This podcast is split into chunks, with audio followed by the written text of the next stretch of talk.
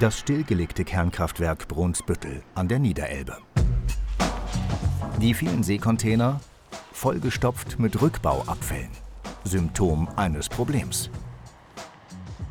Auf dem Gelände stapelt sich der Müll, der hier schon längst verschwunden sein sollte. Und im Inneren des Meilers das gleiche Bild. Gelagerte Reststoffe, gebrochener Beton, Betonteile, hier weitere Bauschuttfässer, Betonfässer. Fast alles, was hier lagert, soll recycelt oder auf Mülldeponien entsorgt werden.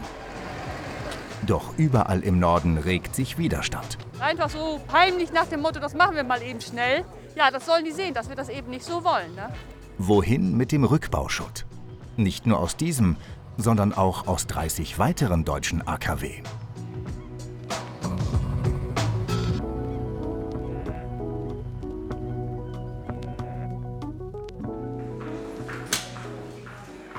Arbeitsbeginn für Sven Honnefeller. Für den Fachbereichsleiter Abbau ist das Dosimeter Pflicht. Denn radioaktive Strahlung kann man nicht riechen, nicht schmecken, nicht sehen. Der Zugang zum Kontrollbereich des Atomkraftwerkes. Eine Welt der strahlenden Teilchen. Dass der Abbruchleiter nicht weiß, wohin die hochradioaktiven Castorbehälter ab Mitte dieses Jahrhunderts entsorgt werden, ist für ihn kein Problem. Sie bleiben die nächsten Jahrzehnte einfach hier. 99 Prozent der Radioaktivität des stillgelegten Meilers ist eingeschlossen in diesen Sarkophagen, die immer noch eine Außentemperatur von ca. 33 Grad haben. Das akute Entsorgungsproblem liegt in unzähligen roten Kisten, voll mit ganz schwach verstrahltem Rückbaumaterial. Sie stapeln sich überall. Keine Deponie will diese Abrissabfälle freiwillig annehmen obwohl sie laut Gesetz nach der Freigabe nicht mehr als Atommüll gelten. Der Rückstau droht den Abriss zu gefährden. Wenn das nicht möglich ist, ist das Vorhaben innerhalb von zwölf Jahren abzubauen nur noch schwer möglich, sodass wir tatsächlich eigentlich nur noch einige wenige Monate Abbau betreiben können, bis dann die letzten Ecken auch gefüllt sind. Auch in Harrislee bei Flensburg haben sie keine Lust auf den Müll aus Brunsbüttel. Bilder, die an die Proteste früher in Gorleben erinnern. Um Medieninteresse zu wecken, wird die Deponie für zwei Stunden belagert und blockiert. Das Kieler Umweltministerium hatte Harrislee gerade als einen von vier Kandidaten für die Deponierung des AKW-Schutz ausgewählt.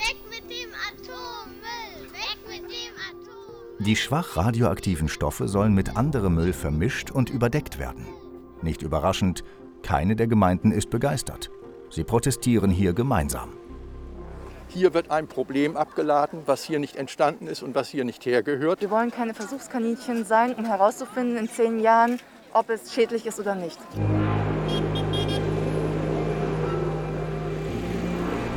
Es geht um Material aus dem Atomkraftwerk Brunsbüttel. Mehrere tausend Tonnen Bauschutt oder Isolierwolle. An diesem Tag reißt der Landesregierung, die bisher mit einer Charmoffensive vergeblich um Verständnis warb, der Geduldsfaden. Wenn immer wieder behauptet wird, dass von diesen Abfällen Gesundheitsgefahren ausgehen, obwohl die Wissenschaft klar ist, obwohl die Regeln auf internationaler Ebene festgesetzt sind, vom Bundesgesetzgeber immer wieder bestätigt worden sind, wenn man das dann immer noch behauptet, dann ist das äh, Panikmache und tatsächlich unverantwortlich. Am Ende trifft es zwei Deponien. Harrislee ist nicht dabei, aber Niemark bei Lübeck. Das Ministerium spricht eine Zuweisung aus. Lübeck soll gezwungen werden, das AKW-Abbaumaterial anzunehmen. Auch hier formiert sich schnell Widerstand. Marie Weigenand gründet mit Nachbarn eine Bürgerinitiative und forscht nach. Da steht überall, dass es nicht strahlendes Zeug ist. Also das ist, äh, das ist richtig Propaganda. Da wird halt beschwichtigt und verharmlost, wo es so geht. Ne?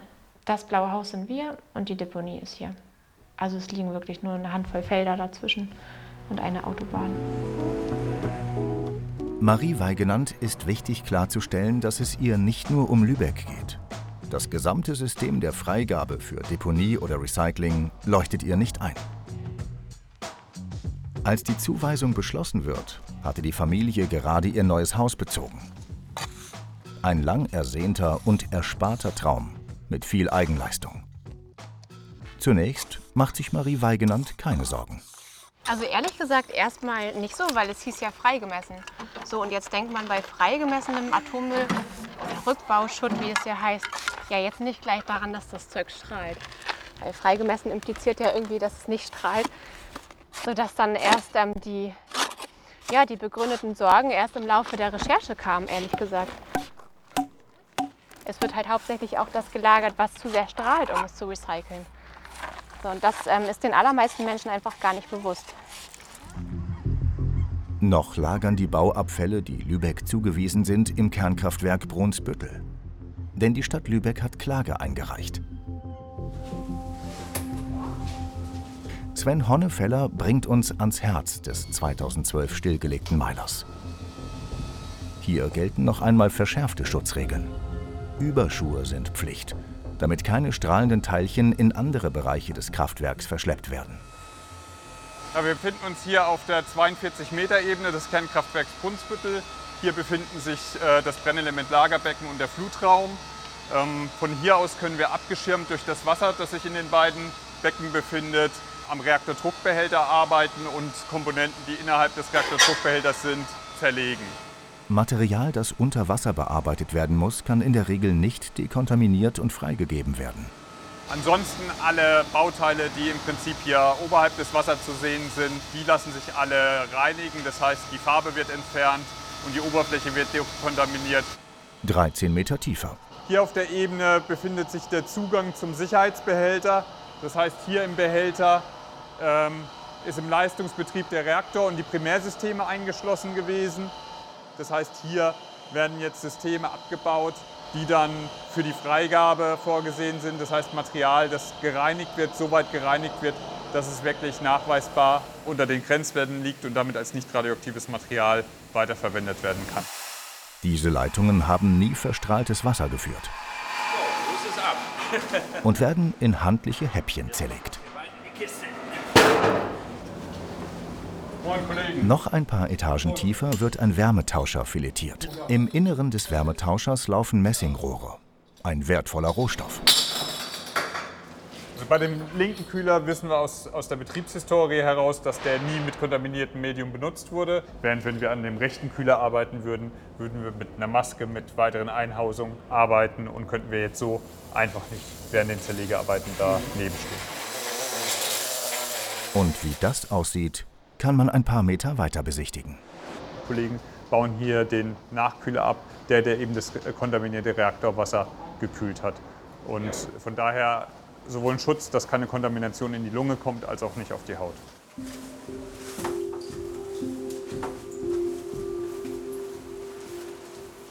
Welche Materialmengen fallen beim Rückbau des AKW Brunsbüttel an?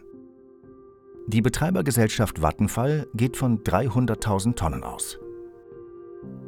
Davon werden nur rund 3% als radiologisch gefährlich eingestuft. Die hochstrahlenden Castorbehälter und Reaktorteile sowie Rückbaustoffe, die nicht freigegeben werden können. Geschätzte 9000 Tonnen sollen irgendwann in ein Atommüllendlager. Weitere 8% der Gesamtmenge an Metallen, Beton und Dämmstoffen dürfen auch nicht in den Wertstoffkreislauf zurück, weil sie entweder strahlen oder anders schädlich sind. Diese Reststoffe sollen auf bestehende Deponien gekippt oder verbrannt werden. Der Löwenanteil des Kraftwerks, an die 90 Prozent, soll aber recycelt werden. Fast eine Viertelmillion Tonnen Beton und um die 21.000 Tonnen Metall sollen, so will es das Atomgesetz, zurück in den Wertstoffkreislauf. Der Plan für nur eins der 31 deutschen Kernkraftwerke. Alles, was den Kontrollbereich eines Atomkraftwerks verlässt, muss durch so einen Kasten. Die Freimessanlage. Nur Material, das eine gewisse Strahlengrenze unterschreitet, darf freigegeben werden. Laut Gesetz ist es nicht mehr radioaktiv. Aber eine kleine Reststrahlung ist erlaubt. Das Atomrecht sieht vor, dass solches Material die Bevölkerung höchstens mit einer Dosis von einigen 10 Mikrosievert im Jahr belastet. Diese Einheit misst die Belastung eines Menschen. Am besten versteht man sie im Vergleich. Ein Langstreckenflug nach New York belastet den Körper mit durchschnittlich 60 Mikrosievert. Die natürliche Strahlenbelastung der Umwelt liegt in Deutschland bei durchschnittlich 2100 Mikrosievert im Jahr. Sie entsteht vor allem durch Radon, ein Zerfallsprodukt von Uran. Eine Röntgenaufnahme des Darmtraktes setzt den Körper 4000 Mikrosievert aus. Wer täglich eine Schachtel Zigaretten raucht, belastet sich mit 8800 Mikrosievert jährlich. Mit 10.000 Mikrosievert muss man bei einer Computertomographie rechnen. Ist geringe Strahlung also zu vernachlässigen? Ein Strahlenschutzkurs für Mediziner. Der Epidemiologe Professor Wolfgang Hoffmann hält einen Vortrag über Strahlenrisiko und Dosiswirkung. Geht das? Eins, zwei, drei, ja. Alle fünf Jahre müssen Ärzte, die radioaktive Strahlung verschreiben oder anwenden, so einen Kurs besuchen. Es gibt da tatsächlich ein paar Kontroversen, wie in jedem Wissenschaftsgebiet. Und ich bin eher auf der Seite derjenigen, die da ein bisschen vorsichtiger sind äh, als andere. Aber sagen wir mal so, dieser große Kampf, den wir hatten vor 25 Jahren oder noch länger, als ich das angefangen habe, ob Strahlendosis nur überhaupt irgendein Risiko hat oder nicht, der ist, glaube ich, ausgefochten. Also wir reden seitdem nicht mehr darum, ob es ein Risiko gibt, sondern darüber, wie groß das Risiko ist. Und das ist auch viel wichtiger. Vieles, was wir über die Langzeitwirkung von Radioaktivität wissen, beruht auf der sogenannten Lifespan-Studie. Sie begleitet Überlebende der Atombombeneinsätze von Hiroshima und Nagasaki. Heute ist Konsens, diese Studie hat methodische Schwächen. Die Strahlungsgefahr wurde unterbewertet. Erstmal hat man die Zahlen ja nicht anders gehabt, weil die Kohorten noch zu jung waren. Das heißt, waren noch nicht alle Schäden aufgetreten, die aber im Laufe des Lebens dann noch aufgetreten sind. Das heißt, da konnte niemand was dafür. Und andersrum gab es natürlich auch oftmals den Wunsch, dass das Risiko klein sein sollte, weil man wollte nur gerne nicht behindert werden bei der Nutzung der Atomenergie.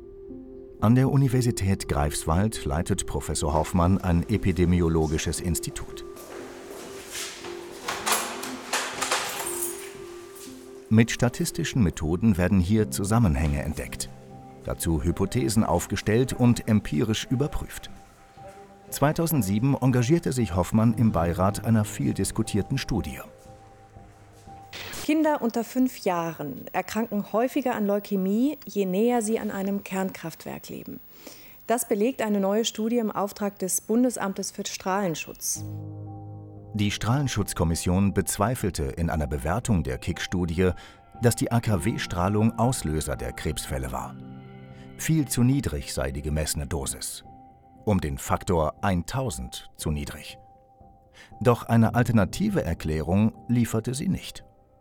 Die Hauptfrage war, gibt es ein Risiko? Und die Antwort heißt ja. Und die Kollegen, die die Studie gemacht haben, also das war ja die Universität Mainz, die waren fest davon ausgegangen, dass sie jetzt mal endlich belegen können, dass das alles äh, kein Risiko ist. Weil sie sich das einfach nicht vorstellen konnten, dass bei diesen ja relativ niedrigen Dosen, um die es da geht, schon ein messbarer Gesundheitseffekt da ist.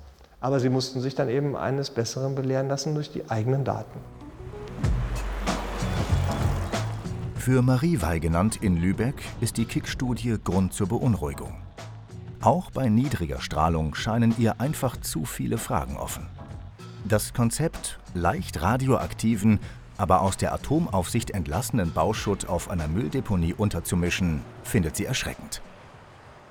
Wir haben einmal den Freisetzungspfad über die Luft, dass radioaktiv kontaminierte Partikel sozusagen über den Wind verbreitet werden und dann auf unseren Erdbeeren landen oder auf den Feldern hier ringsrum.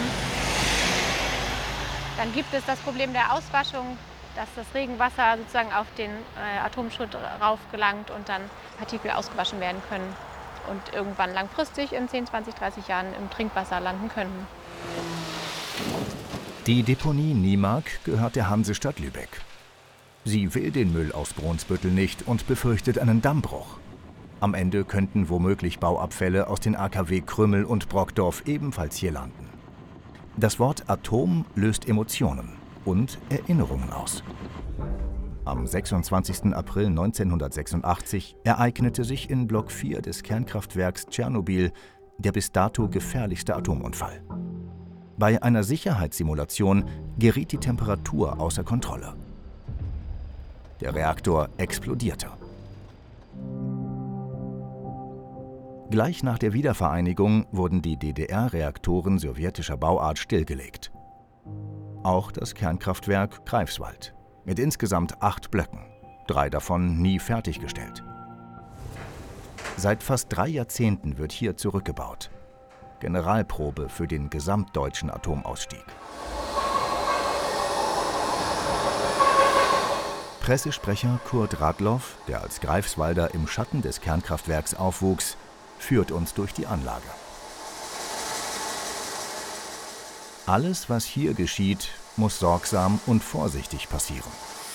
Es geht darum, die Wände so weit zu reinigen, dass irgendwann große Abrissbagger übernehmen können.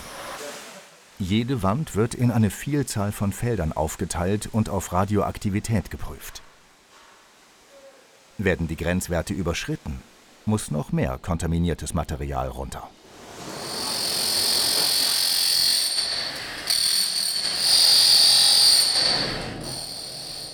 Ein paar Räume sind bereits vollständig dekontaminiert. Doch wo es früher geleckt hat, bleiben auch heute noch Probleme. So wie hier, wo strahlende Stellen mit gelber Farbe markiert sind. In diesem Raum sieht man jetzt, dass wir bei der Betondeko teilweise schon sehr tief gegangen sind und hier immer noch die Grenzwerte reißen. Wenn man da jetzt noch tiefer gehen will, würde man irgendwann an der Bodenplatte angelegen. Ein Kernkraftwerk vergisst nie, das ist so. Wie auch in Brunsbüttel muss auch hier in Greifswald alles in solche Kisten passen. Für das Freimessen. Als nächstes geht das Material in die Deko, Betriebsslang für Dekontamination. Stück für Stück werden der Reaktor und die Nebengebäude abgetragen. Das Material von radioaktiven Partikeln befreit. Metalle werden meist mit einem Granulat bestrahlt. Kontaminierte Farbe soll komplett herunter. Manchmal muss es ein Säurebad sein. Eine erste Kontrollmessung prüft, ob die Reststoffe bereit für die Freimessung sind oder weitere Reinigungsschritte brauchen. Mit bis zu 3000 Bar Wasserdruck werden radioaktive Partikel gelöst. Das nun verseuchte Wasser wird destilliert, dadurch weitgehend von Strahlung befreit. Der übrig gebliebene Schlamm wird getrocknet und in solchen Behältern eingeschlossen. Irgendwann soll das konzentrierte Material im Schacht Konrad entgelagert werden. Das destillierte Reinigungswasser landet in der Ostsee, wo sich die Reststrahlung im Wasser schnell verdünnen kann. Alle, die im Kontrollbereich gearbeitet haben, müssen sich beim Verlassen auch freimessen. 3, 2, 1. So ähnlich wird mit dem Abbaumaterial aus dem Kernkraftwerk auch verfahren, damit es den Kontrollbereich verlassen kann. Nach der Entseuchung warten hier tausende Kisten auf ihre Freimessung. Die Sensoren messen nur die stärkere Gammastrahlung. Sogenannte Alpha- und Beta-Strahlung wird daraus errechnet. 16 Sensoren stecken in einer mit Blei abgeschirmten Kammer. Auch wenn zigmal vorgemessen wurde, manchmal reicht es nicht. Dieser Carbonstahl muss zurück in den Kontrollbereich. Für eine weitere Runde Dekontamination. Wird das 10 Mikrosievert-Konzept eingehalten, gilt das Material als freigemessen. Entweder mit Auflagen für stärker belastete Stoffe oder uneingeschränkt ohne Auflagen. Erst die Atomaufsichtsbehörde erteilt dann anhand der Messdaten die offizielle Freigabe. Damit werden die Abfälle aus dem Atomrecht und seiner Kontrolle entlassen. Das bedeutet, Beton kann wieder eingesetzt werden, zum Beispiel beim Straßen- oder Hausbau. Metalle können ohne Einschränkung zur Produktion von Neuware verwendet werden. Material mit höherer Strahlenbelastung hat Auflagen. Es muss zum Beispiel zwingend mit nicht belastetem Material gestreckt werden, um den maximal erlaubten 10 Mikrosievert-Dosiswert trotzdem einzuhalten. Der Fachbegriff spezifische Freigabe. Dr. Jörg Feinhals ist Physiker und Strahlenschutzexperte. und hat sich sein gesamtes Berufsleben mit der Freigabe von radioaktiven Stoffen beschäftigt. Der Mensch hat grundsätzlich ein ungutes Gefühl vor allem, was ihm nicht bekannt ist und was er nicht spüren kann. Das heißt, mit seinen normalen fünf Sinnen nicht erfassen kann, da hat er nicht nur Respekt, sondern das kommt ihm erstmal unheimlich vor. Die Welt ist voll von diesen unheimlichen, strahlenden Stoffen. 1988 beschloss die Internationale Atomenergiebehörde einstimmig, das Material, das weniger als einige 10 Mikrosievert im Jahr belastet, keiner Aufsicht bedarf. Seitdem rechnen Experten aus, wie viel Strahlung Menschen abbekommen dürfen, um unter diesem Richtwert zu bleiben. Marie Weigenand unterwegs im Umfeld von Lübeck, um mehr Informationen zu sammeln. Harthedlev Ulderks soll ihr zeigen, wo schon lange Bauschutt aus dem AKW Greifswald landet. Auf der Deponie Ihlenberg, genau hinter dieser Baumreihe. Die sind da seit den 90er Jahren abgelagert worden, also seitdem das Kernkraftwerk in Lubmin äh, stillgelegt worden ist. Als Nachbar beschäftigt sich Ulderk seit Jahrzehnten mit der Deponie. Mittlerweile sitzt er als Kritiker sogar im Deponiebeirat. Dieser Ihlenberg, so heißt ja diese natürliche Erhebung, das sind 160 Hektar. Das ist ein Riesengebiet. Seit den 90er Jahren wurden hier ganz legal über 21.000 Tonnen Betonbruch und andere freigemessene Baustoffe aus dem Kernkraftwerk Greifswald-Lubmin entsorgt. Marie Weigenand will, dass diese Praxis in ganz Deutschland aufhört. Ja, und ich hoffe, dass es da ein Einsehen gibt und erstmal ein Gesamtkonzept auch erstellt wird. Dass es auf ähm, gar keine man, Deponie kommt. Richtig, dass es auf gar keine Deponien kommt. Das ist also auf keine Hausmülldeponien, sondern auf Monolager, wie das zum Beispiel Frankreich macht, eine Monodeponie, eben auch für diesen schwachstrahlenden Müll, weil der ist eben nicht, es ist eben nicht trivial, was damit passiert. Die französische Monodeponie ist ein zentrales Endlager für sehr schwach radioaktiven Müll. Ihlenberg dagegen ist eine Sondermülldeponie für alle möglichen giftigen Stoffe. Das ist eine Grundwassermeerstelle des Landes Mecklenburg-Vorpommerns. Ich hatte recherchiert, äh, dass hier diese Abfälle aus Lubmin gelagert werden und wollte dann wissen, ob irgendwie Radioaktivität hier gemessen wurde. Und habe festgestellt, dass es zwar Deponien in Mecklenburg gibt, wo das gemessen wird, zum Beispiel die Deponie Rosenow, aber gerade hier, wo nun Abfälle aus dem Kernkraftwerk landen, wird es nicht gemessen. Das habe ich moniert und dann haben die tatsächlich das in das Messprogramm aufgenommen und gleich bei der ersten Messung 575 Becquerel pro Liter Tritium gemessen. Im gereinigten Sickerwasser. Der weite Westen Frankreichs, nahe der Gemeinde Morvilliers. Hier in der französischen Provinz liegt die sogenannte Monodeponie, die deutsche Atommüllkritiker als vorbildlich ansehen. In Frankreich gibt es keine Freigabe in die Umwelt. Marie hat sehr viel über das Endlager gelesen. Wir ermöglichen einen Besuch. Bonjour, Monsieur. Direktor Franck Duré will Marie Weigenand persönlich die Anlage zeigen. Angenommen wird hier Abfall, der bis maximal 10.000 Becquerel pro Gramm strahlt. Der große Unterschied zum deutschen System, alles, was aus dem Kontrollbereich eines Kernkraftwerkes kommt, wird automatisch als radioaktiv strahlender Abfall eingestuft.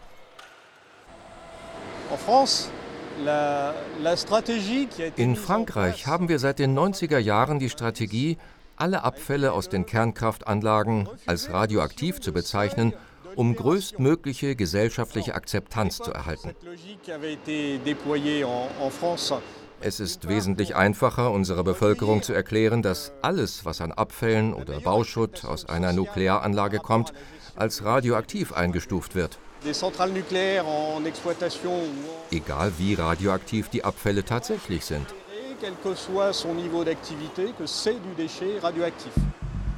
Ebene für Ebene wird eingelagert und die Zwischenräume mit Kies verfüllt. So soll ein kompakter, dichter Müllkörper entstehen.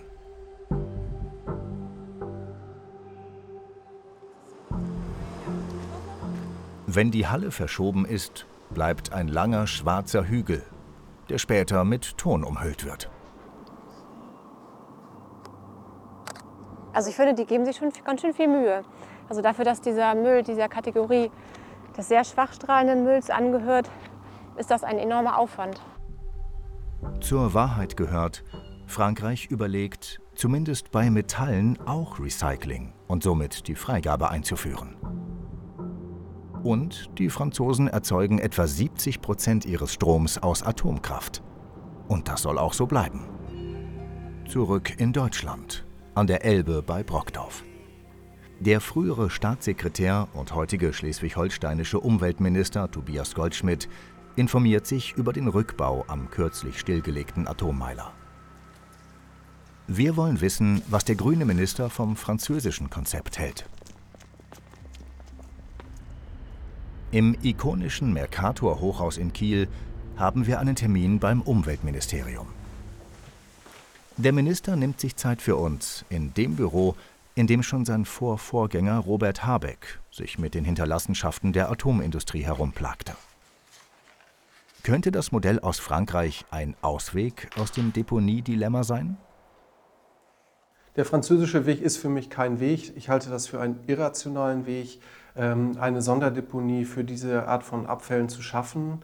Und äh, vor allen Dingen werden in Frankreich auf diesen oberflächlichen äh, Deponien auch Abfälle eingelagert, die in Deutschland niemals auf eine Deponie dürften, aus Strahlenschutzgründen. Die gehören in ein Endlager, äh, die gehen bei uns in den Schacht Konrad zur Endlagerung. Schacht Konrad soll 2027 aufnahmebereit sein. Für die riesigen Mengen an Bauschutt, der in den nächsten Jahrzehnten beim Rückbau der AKW anfällt, ist hier aber kein Platz. Ein Endlager für den sehr schwach strahlenden Müll ist politisch in Deutschland nicht gewollt. In Brunsbüttel geht der Abriss weiter. Aber jeden Tag wird es enger. Und jeden Tag wird es teurer. Na, wer mal in Brunsbüttel gewesen ist, der sieht, dass da Abfälle auf dem Betriebsgelände stehen, in großer Zahl, in vielen Containern und dass es da sehr, sehr eng wird. Das heißt, wir brauchen da Lösungen. Und ich hoffe sehr, dass das Gericht äh, schnell entscheidet. Ähm, es gäbe die Möglichkeit für den Anlagenbetreiber auch einen Sofortvollzug anzuordnen. Und dann äh, würde er, wenn das Gericht entsprechend das zulässt, nicht auf eine endgültige Gerichtsentscheidung warten müssen, sondern die Abfälle würden auch vorher schon auf die Deponien verbracht werden können. Auf der Deponie Lübeck-Niemark könnte es also schneller losgehen als gedacht.